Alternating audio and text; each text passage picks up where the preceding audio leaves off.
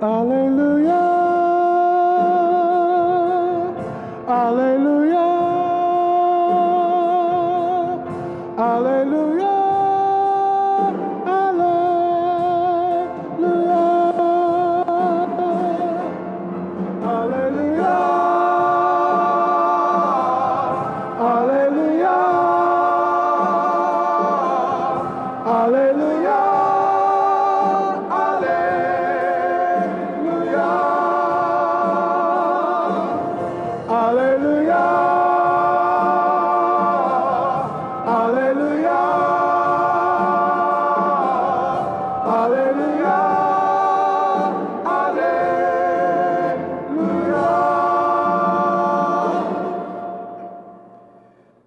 Lord be with you.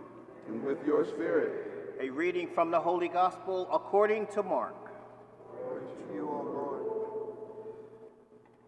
On leaving the synagogue, Jesus entered the house of Simon and Andrew with James and John. Simon, Simon's mother in law, lay sick with a fever. They immediately told him about her. He approached, grasped her hand, and helped her up. Then the fever left her, and she waited on them. When it came evening, after sunset, they brought to him all who were ill or possessed by demons. The whole town was gathered at the door.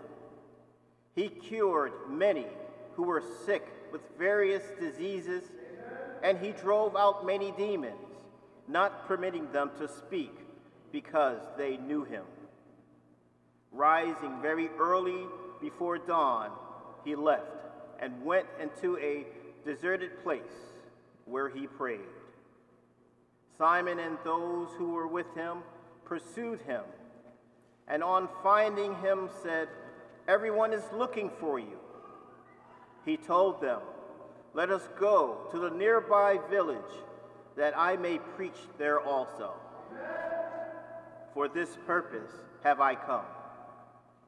So he went into their synagogues, preaching and driving out demons throughout the whole of Galilee.